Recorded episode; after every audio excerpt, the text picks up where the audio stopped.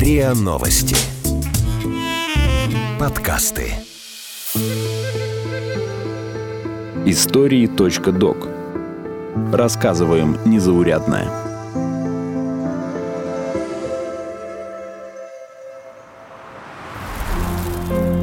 Куда из Москвы исчезают птицы и чем это грозит нам?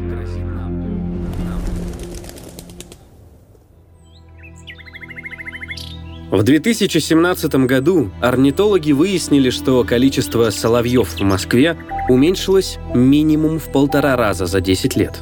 В нескучном саду этих птиц стало в два с половиной раза меньше, а в северном Медведкове соловьев вообще почти не слышно. В 2018 году москвичи заметили исчезновение воробьев. Орнитологи подтвердили, популяция воробьев в городе сокращается. Это частные примеры, но из городской среды постепенно исчезают птицы, которых раньше можно было увидеть повсюду. Из-за чего это происходит и почему важно беречь пернатых? Обсуждаем с орнитологом, директором зоологического музея МГУ Михаилом Калякиным. Тихо. Тихо. А, ну что же это такое? Мы же совсем опоздаем. Да, но если мы не услышим первых соловьев, мы опоздаем на все лето.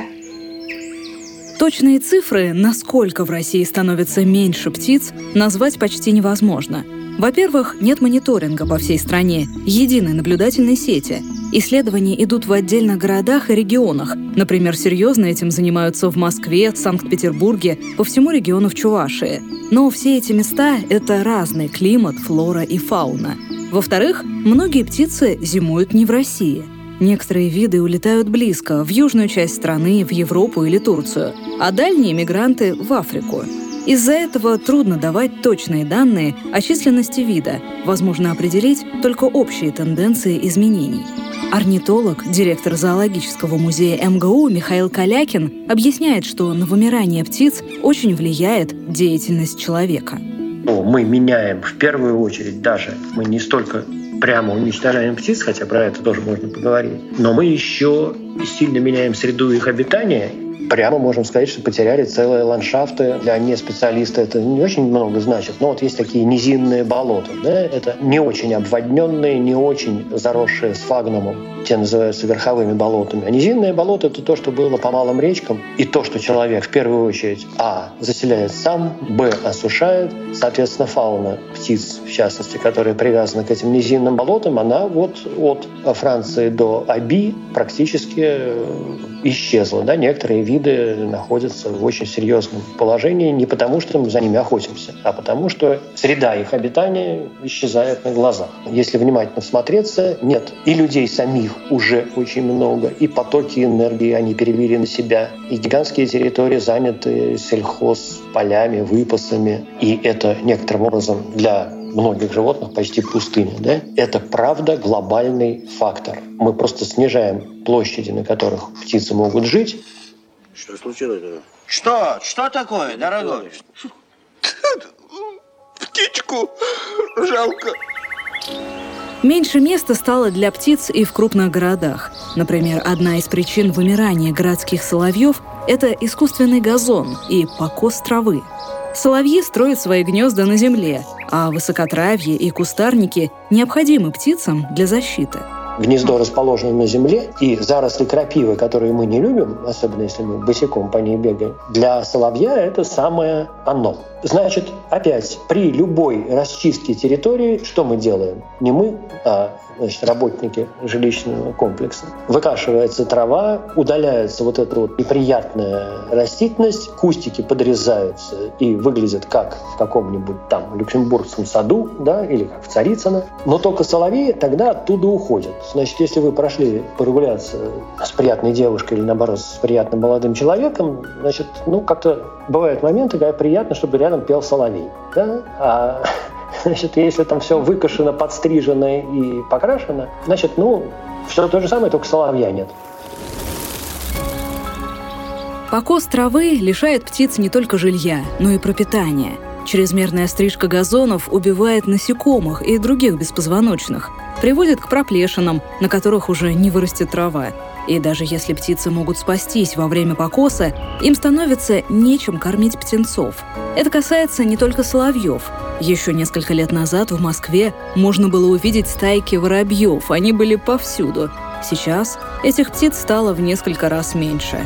Им тоже стало нечего есть из-за покоса газонов. Птицы меняют место обитания или вовсе вымирают не только из-за зеленого благоустройства города и отсутствия пропитания. Небоскребы из бетона и стекла не подходят многим видам для гнездования, и птицам приходится улетать из города.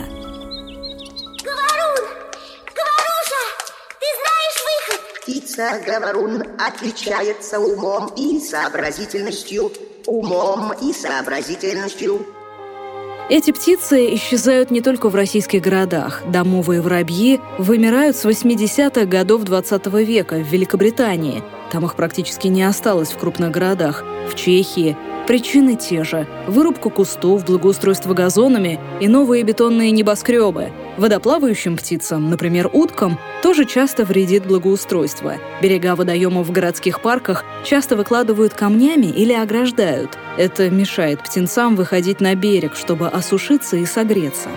Это утка, которая, как и все остальные птицы, она может летать и может менять места своего нахождения и даже места кормежки, если, так сказать, в окрестностях есть хорошие места. Но когда они гнездятся, это узкий важный, острый период в их жизни. Это время, когда они откладывают яйца, когда самка должна 2-3, в зависимости от разных видов, там, до почти месяца сидеть в гнезде. Да? Ну и вот представьте себе это довольно крупное гнездо с относительно крупными яйцами. Где его спрятать недалеко от такого прудика? Где тут жарят шашлык, ну а тут просто загорают. Так, значит, э, птица спугивается с гнезда, какие-нибудь прогуливающиеся здесь же собаки это гнездо разоряют. Без собак можно обойтись. Вороны, которых у нас много, да, они только этого и ждут. Прекрасный значит, момент перекусить. Вот. Поэтому как они выживают вот на таком водоеме, совершенно непонятно. Это еще мы не говорим о том, что этот водоем начали благоустраивать. Когда его начинают благоустраивать, к огромному сожалению, в большом количестве случаев это делают весной или в начале лета. Сейчас можете пройтись, сказать, опять же, прогуляться, да, вы увидите, что тут меняют асфальт, тут косят, тут делают что-то еще. Ну и действительно благоустраивать водоемы легче в летнее время, чем в зимнее. Я догадываюсь, что это имеет разную стоимость и разные технические аспекты. Так? Но это период гнездования. Это период, когда или гнезда, или маленькие птенцы, которые должны дойти до водоема и там спокойно плавать. Да? Значит, если вы осушили, простите, не вы, конечно, да, а работники, благоустраивающие этот водоем, его осушили, почистили, вывезли из него ил, укрепили берега и даже залили в него воду, то на следующий год, может быть, птенцы туда придут. Но если вы берега закрыли, как это у нас сейчас принято, деревянными стоечками, то птенцы не могут выйти на берег и там отдохнуть, согреться, высушиться. В первые дни своей жизни они имеют плохую терморегуляцию. Так, все, значит, водоем в этом смысле испортился. На первый взгляд кажется, что без птиц можно обойтись, особенно если речь идет о привычных голубях. Многим они кажутся скорее вредителями. Голуби загрязняют архитектуру и памятники пометом, а это наносит не только эстетический, но и химический вред. Эти птицы переносят болезни. В некоторых городах их очень много, и с ними борются, даже негуманными методами, например, отравляющими средствами. Но это опасно и для других животных, в том числе кошек и собак. Орнитологи предлагают более щадящие методы. Например, перестать подкармливать голубей хлебом. Стоит учесть, голубь – одна из самых неприхотливых птиц, в отличие от тех же соловьев. В крупных городах массового вымирания голубей нет. Но исчезновение других городских пернатых – индикатор того, что с окружающей средой все стало хуже. Значит, если мы нашли такое место, где даже воробей не может нормально жить, это значит, что и вся остальная экосистема очень упрощена, очень разрушена, от нее остались рожки до ножки, и это значит, что в ней, ну, например, могут совершенно спокойно, внезапно размножаться какие-то вредители. Вот все говорят, что птицы подавляют численность вредных насекомых, да? Вот если мы хотим, чтобы на нашу зеленку в Москве не нападали мириады гусениц или каких-то еще значит, вредителей, лучше бы, чтобы птицы контролировали их численность. Простая, прямая польза. Только нужно опять же иметь в виду, что птицы все равно будут значительно менее многочисленны, чем те, кого они едят, поэтому вспышки все равно возможны. И эту вспышку будут подавлять не только насекомоядные птицы, но еще и хищные насекомые, еще и паразиты среди насекомых. Да? Эта пирамида работает, мы ее не видим, она состоит в том числе из мелких всяких объектов, но все вместе они составляют единую, замкнутую, саму на себя систему передачи вещества и энергии. Если ни одной птицы здесь не осталось, это значит, что и от экосистемы осталось совсем чуть-чуть.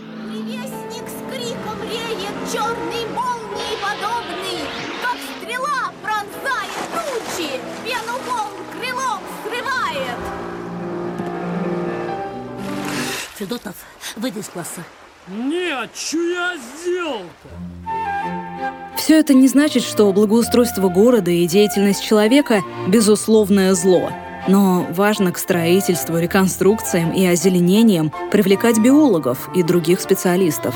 А это сейчас не распространенная практика. Городскую среду можно сделать комфортной для человека и не навредить животным. Например, соблюдать баланс при покосе и оставлять разнотравье с кустарниками. При благоустройстве прудов оставлять место для гнездования птиц. Быть более бережным в подкармливании птиц и всегда изучать, какой корм подходит для каждого вида.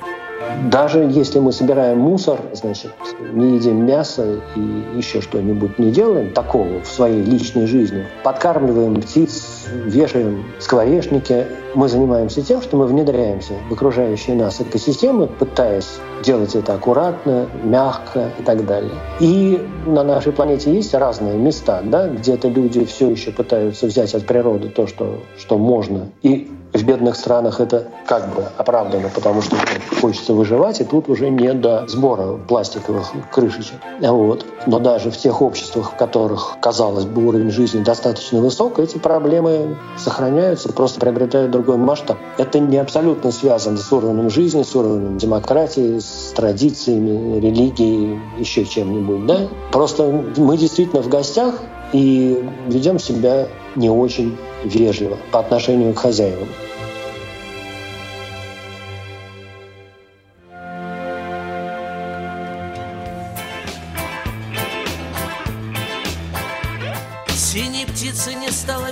Вы слушали эпизод подкаста «Истории.док».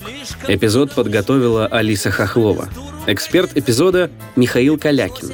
Голос эпизода – Наталья Шашина, Артем Буфтяк. Звукорежиссер – Андрей Темнов. Слушайте эпизоды подкаста на сайте ria.ru в приложениях Apple Podcast, CastBox, SoundStream и на Яндекс.Музыке. Комментируйте и делитесь с друзьями. Стала пуганой птица удача и не верит людским рукам. Да и как же им быть иначе? Браконьеры и тут, и там. Подкрадешься, она обманет. И вот уже навсегда ушла, и только небо тебя поманит синим взмахом ее крыла. И только небо тебя поманит синим взмахом ее крыла. И только небо тебя поманит синим взмахом ее крыла.